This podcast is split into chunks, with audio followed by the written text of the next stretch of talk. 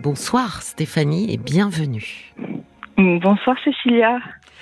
Je vous écoute, racontez-moi. Euh, alors merci pour mon, témoignage, je suis assez émue et, j'écoute l'émission euh, depuis, euh, bah, depuis plusieurs années maintenant. Je, me lance. ah bah, je vous rattrape, allez-y. Donc c'est très difficile, mais en fait, ce sont les témoignages de, de plusieurs auditrices, notamment et, un auditeur qui, qui ont fait écho et euh, qui, qui, qui, voilà, qui me pousse à appeler ce soir, notamment une, une auditrice hier. Euh, qui parlait de, de, de, de son mari euh, protecteur qui, qui l'avait laissé oui, son papa, etc. Tout à fait. Et, et, et en fait, moi, ma, ma vie aujourd'hui, c'est un petit peu un sac de nœuds, et, je ne sais pas par quel bout prendre euh, euh, chaque problème est, le plus principal et le plus douloureux. En fait, pour moi, c'est euh, mon fils que je ne vois plus ou moins depuis euh, depuis deux ans. Donc c'est un petit peu le. Il a quel âge votre fils, Stéphanie? Il a il, vient d'avoir 18 ans. Donc vous le voyez plus moins ou moins plus depuis qu'il a 16 ans? Voilà, tout à fait. D'accord. Qu'est-ce qui s'est passé? Eh bien, en fait, euh, donc je suis séparée de son papa euh, depuis qu'il a trois ans et, et, je l'ai eu toujours en garde. Après, il y a eu une garde alternée, je sais de faire court, quand il a eu 12 ans. Et puis, il y a eu un recadrage il y a deux ans, je l'ai recadré et, il a préféré. il n'a pas apprécié. Non, il n'a pas apprécié. il, a préféré partir et, l'année dernière, en fait, bah, j'étais sept mois sans le voir. Euh, sachant que en fait euh, ma maman était malade depuis trois ans et, elle était en fin de vie l'année dernière. Oui. Donc ça a été deux choses très difficiles à. Donc lui, pendant sept mois, il ne voulait pas euh, ni venir vous voir, ni ni avoir de contact avec vous? oui, c'est un peu ça, oui. D'accord. Et vous êtes en quel terme avec son père? Moi, je dirais que je m'en fiche un petit peu, même si je lui en veux, mais bon, mais on est en très mauvais terme, on va dire. On est en ah conciliation actuellement. Ça veut dire que ça n'a pas heurté son papa que euh, votre fils, à vous deux, euh, ne, ne, veuille pas voir sa mère pendant euh, sept mois. Pas du tout. Alors non, non, parce qu'en fait, lui dit que c'est lui qui décide maintenant. Il est grand et c'est à lui de décider. La seule personne, je dirais, que, ça a affecté, c'est sa femme, avec qui j'ai de très bons termes et avec qui je m'entends très bien, heureusement. D'accord, oui, ça c'est une bonne chose, parce que du coup, ça fait une source, un, canal de, communication, quoi. Tout à fait, heureusement qu'elle est là. Oui. Mais oui, quand il dit qu'il est grand, qu'il prend ses décisions, mais enfin, quand il a 16 ans et qu'il décide euh, d'aller chez son père, il n'est pas si grand, euh, loin de là quand même. Bah, c'est ce que je, partage et, hmm. et, moi je lui ai dit, je lui ai dit moi, je, quand, quand tu as décidé de partir chez ton père, je t'ai jamais interdit. Euh, mais euh, voilà, je, je, il aurait fallu l'accord de chacun de nous. Moi, à l'inverse, je n'aurais pas euh, accepté. J'aurais dit, mais est-ce que ton papa est d'accord? Est-ce que ta voilà, est-ce que ta belle maman est d'accord? Enfin, voilà, pour moi, c'était pas, ce sont pas mes, mes, mes façons de faire, quoi. Et alors, quelle est votre situation aujourd'hui là? Après sept mois de silence, il est revenu vers vous? Alors, il est revenu au décès de ma maman. Oui. Euh, il a été là, il a été présent. Euh, et puis, bah après, voilà, je le vois tous les trois mois quand il a envie de venir. Euh. Vous habitez loin l'un de l'autre? Non, pas du tout, à moins de 5 kilomètres. Et vous, si vous y allez, il se passe quoi? Aller où? Chez oui, toquer à la porte de son père. Ah non, non, c'est quelque chose que je ne fais pas. Non, non, j'ai jamais fait, je ne fais pas. D'accord. Non. Et alors, qu'est-ce qu'il vous dit quand vous vous voyez tous les trois mois? Comment il va? Euh, bah, il va bien, ça se passe très bien. Je l'ai vu la dernière fois euh, le jour de la fête des pères, ce qui m'a semblé un peu bizarre, mais voilà, il a voulu venir. Oui. Et, et, ça se passe très bien, quoi. Euh, c'est, c'est comme si, alors, un, comment, un détail ici. Un détail, c'est que il est Asperger. Oui. Donc je prends en compte aussi ce, ce, ce critère-là parce que ça, ça, voilà. Euh, Ça se manifeste comment Oh, euh, euh, sur quoi vous devez, comment dire, faire attention? Qu'est-ce qui, sur, sur quoi vous êtes plus délicate, par exemple? Alors sur le fait que par exemple je n'ai pas de contact téléphonique parce qu'il n'aime pas le téléphone, c'est que par SMS. Sur le fait que je ne dois pas, je dois faire attention à ce que je dis parce que tout est pris bien sûr au premier degré. D'accord. Donc euh, voyez ce que je veux dire, des, choses comme ça, quoi. Donc, vous lui avez, j'imagine, euh, euh, demandé pourquoi il ne venait pas plus souvent vous voir? Alors euh, oui et non, c'est-à-dire qu'au début, quand on a eu cette dispute, quand je l'ai recadré, j'ai voulu en parler. Après, quand il est revenu plusieurs fois, à plusieurs reprises, où je lui dis il faut qu'on en parle. Tu sais qu'on parle de tout. Euh, il y a, enfin voilà, je suis ouverte à tout. Et en fait, il ne voulait pas en parler. Donc à chaque fois, quand je voulais ouvrir une discussion, il appelait son père. Son père venait le chercher et il, il s'en tirait comme ça. Donc à un moment, la grande difficulté euh, pour vous, Stéphanie, c'est que finalement, comme dans malheureusement beaucoup de couples séparés, euh, c'est qu'il y a deux camps et que on peut aller de l'un à l'autre selon ses intérêts du moment. Tout à fait. Ben oui, ben oui. Tout à fait. C'est exactement ça. Vous résumez très bien la situation. Et, Malheureusement, oui, c'est assez fréquent. Et, comme vous avez de l'autre côté un adulte, son père, qui ne joue pas non plus euh, la, neutralité, euh, bon ben voilà, c'est évidemment qu'un enfant de 16 ans ou de 17 ans va du côté de celui euh, qui ne le met pas en difficulté. Parce que quand vous l'avez recadré, vous l'avez mis en difficulté. Oui, tout à fait. Hmm. Tout à fait. Qu'est-ce qu'elle vous dit, euh, la femme, euh, la compagne de, de votre ex-mari?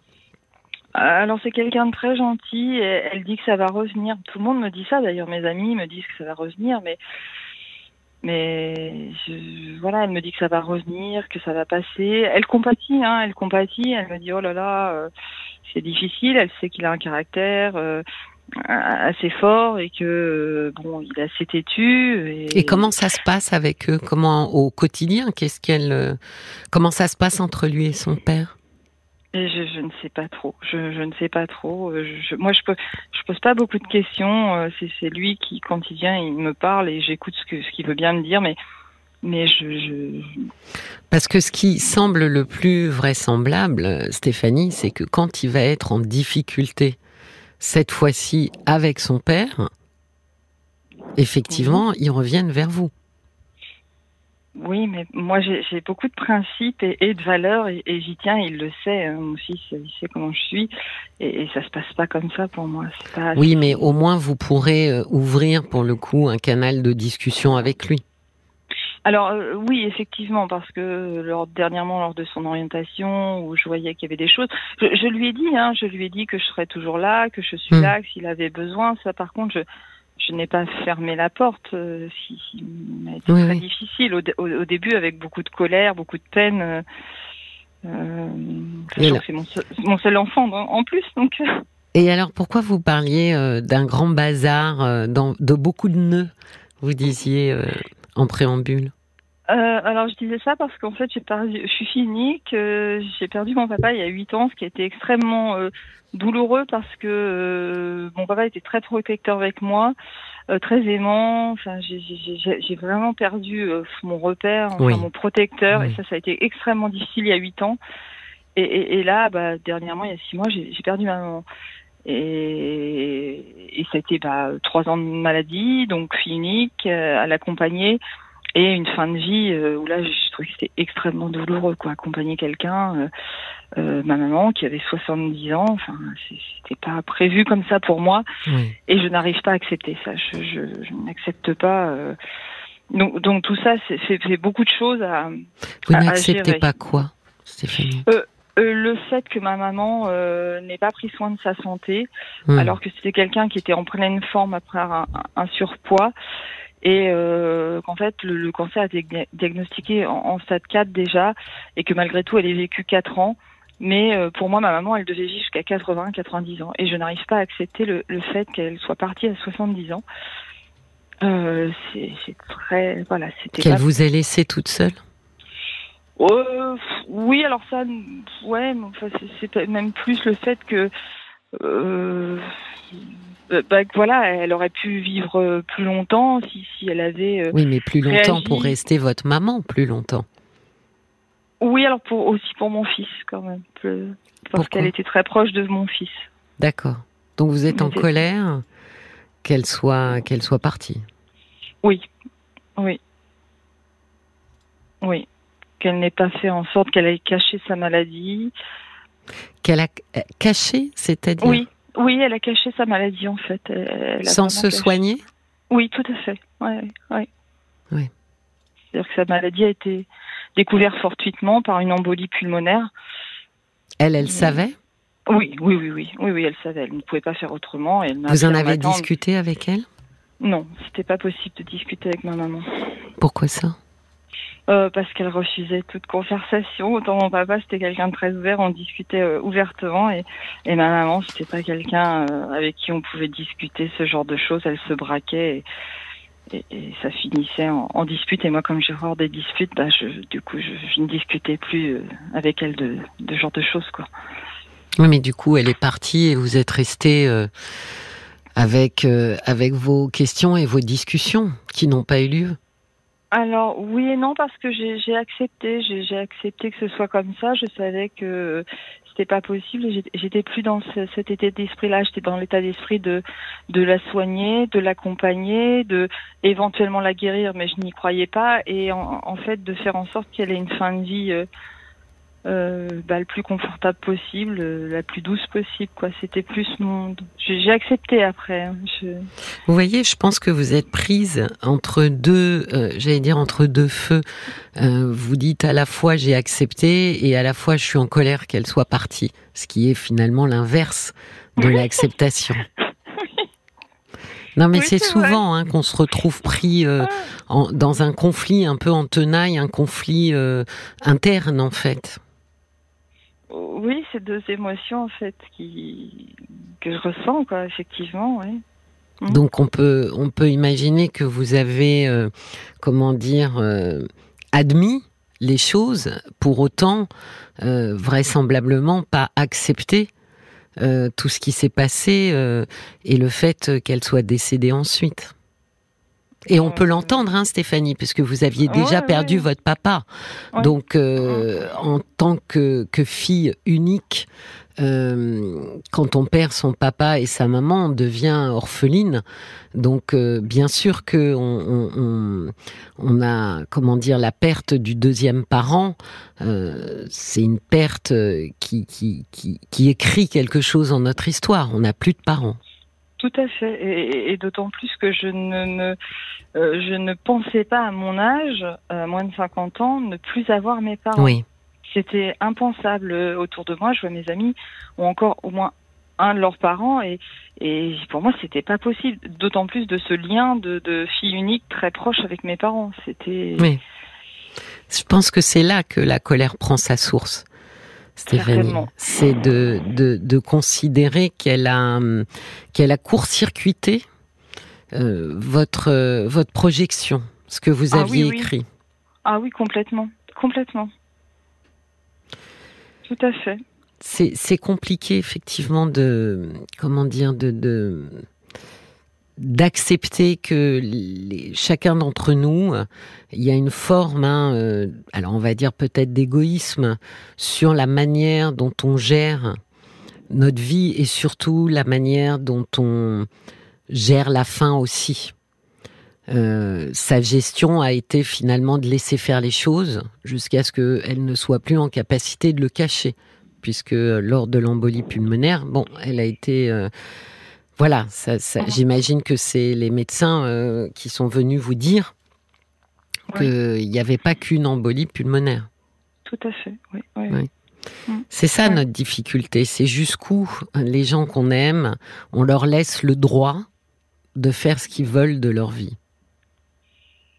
Euh, oui, alors ça j'ai beaucoup réfléchi là-dessus, sachant que là je ne pouvais pas avoir d'action parce que même après une fois malade, je n'arrivais pas à l'aider comme j'aurais voulu. C'est-à-dire que je pas raconter euh, ma vie, mais en fait, je, elle ne voulait pas d'aide.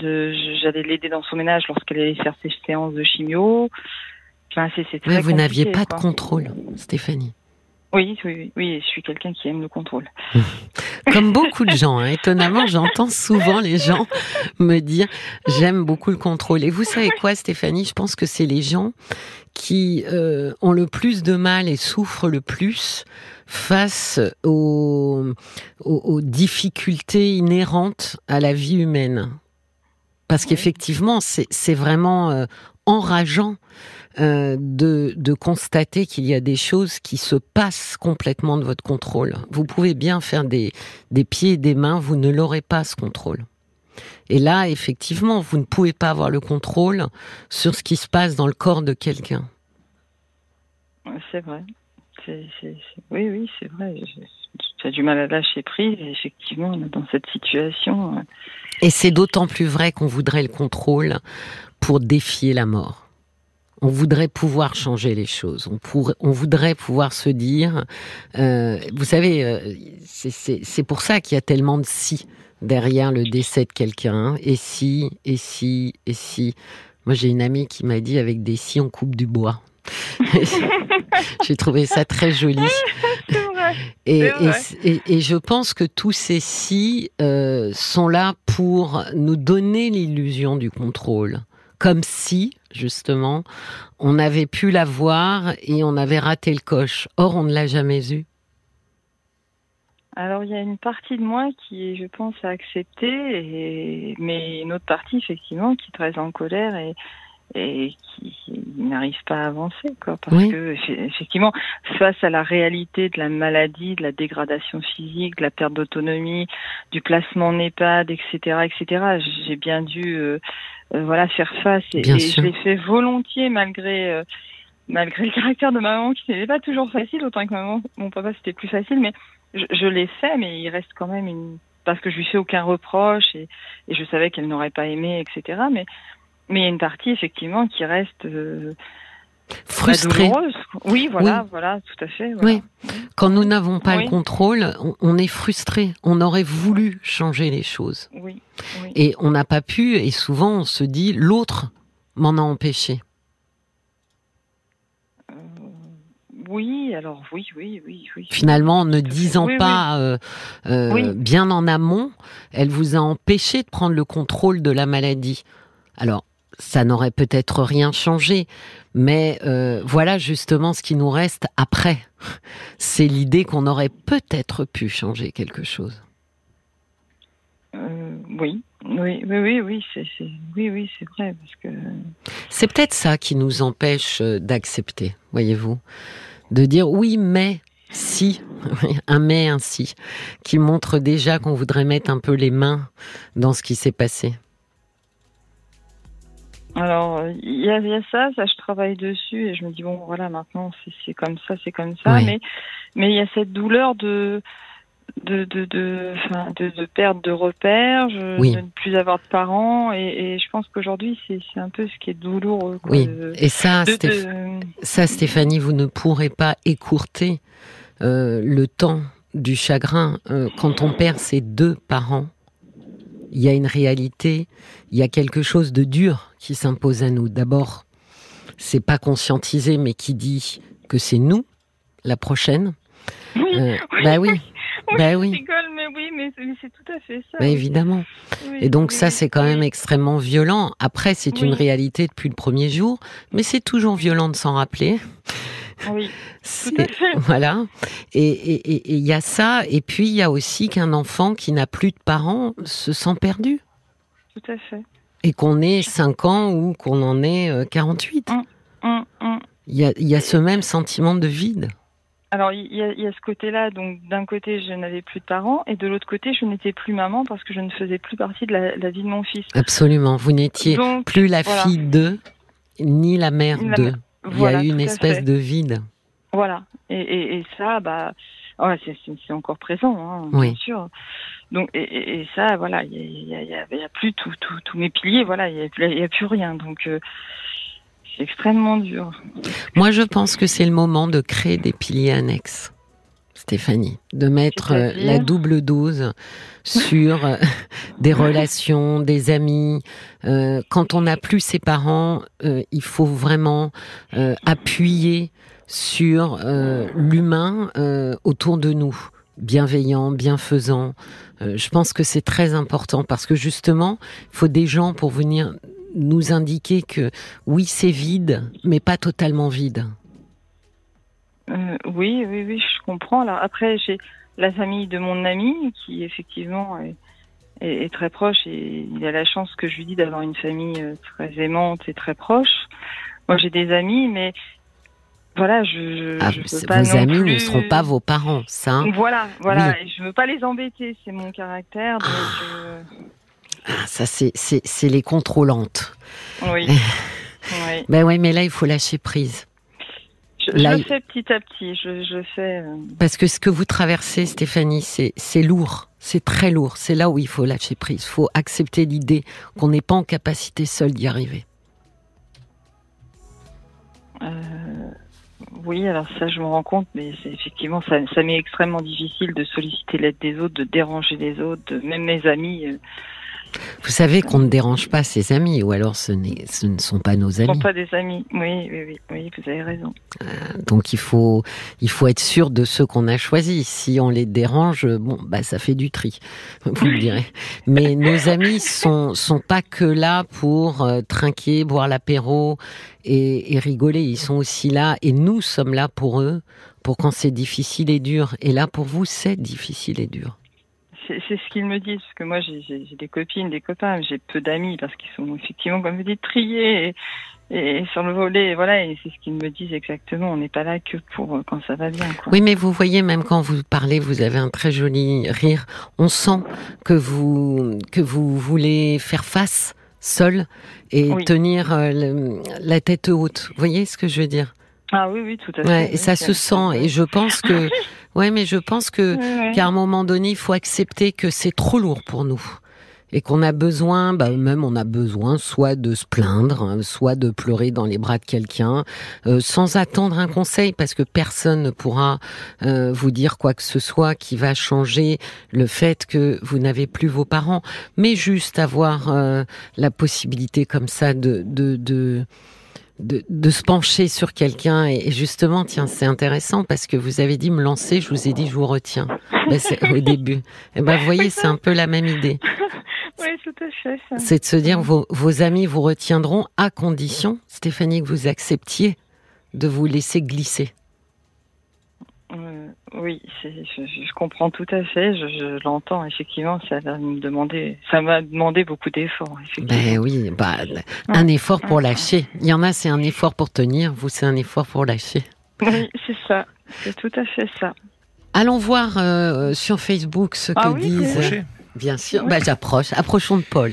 Il euh, y a Michel qui dit les parents sont comme un mur protecteur. Et puis un jour, on devient ce mur-là pour nos enfants. C'est vrai que c'est pas forcément facile à réaliser. Puis il y a Sacha qui euh, revient sur le témoignage de Léa hier soir. Il dit ah tiens voilà une auditrice euh, qui dit ma maman, mon papa. C'est en écho témoignage de Léa hier soir. Je crois que ça fait partie d'un des témoignages qui fait que vous avez appelé d'ailleurs Stéphanie. Mm. Mm. Si vous voulez découvrir le témoignage de Léa, c'était sur l'amour inconditionnel. C'était sur le replay d'hier soir sur rtl.fr. Oui, je pense que il y a, effectivement, ah oui, on avait, on avait expliqué, enfin, que les, mm. le choix des mots indiquait aussi euh, la, la, la, proximité pardon, de notre relation.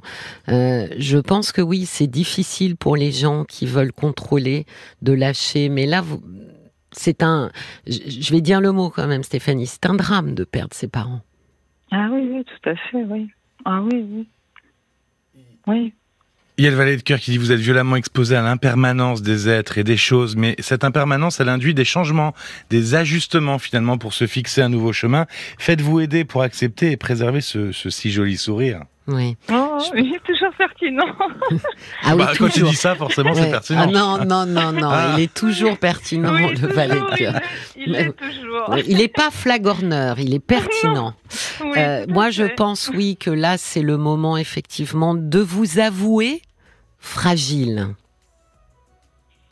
euh, alors je le ressens, mais je, oh, encore une fois, j'ai peur de, de, m'écrouler. De, je ne sais pas. Vous vous relèverez. Acceptez de tomber. Tomber, c'est c'est pas c'est pas le plus dur. Euh, ce qui est dur, c'est c'est quand on, on ne se relève pas. Mais tomber, on tombe tous. Stéphanie, n'ayez pas peur de, de, fléchir un genou. Euh, ce qui est arrivé, euh, euh, c'est lourd à porter et c'est pour ça que je disais s'avouer fragile. C'est ouvertement accepter l'idée que là, je ne suis plus en mesure de contrôler parce que et la colère vient du fait que vous avez cherché malgré tout à, avoir un peu de contrôle en disant ça m'a échappé. Oui, ça nous échappe toujours. La mort nous échappe. Mm. C'est vrai. Je vous souhaite une très très belle soirée, Stéphanie. Merci, merci beaucoup, Cécilia, et merci à Paul, et merci de votre accueil et, de votre aide euh, qui vont me permettre d'avancer. Merci beaucoup. Je vous en prie, merci d'avoir appelé. Au revoir, Stéphanie. Jusqu'à minuit, parlons-nous. Cécilia Como sur RTL.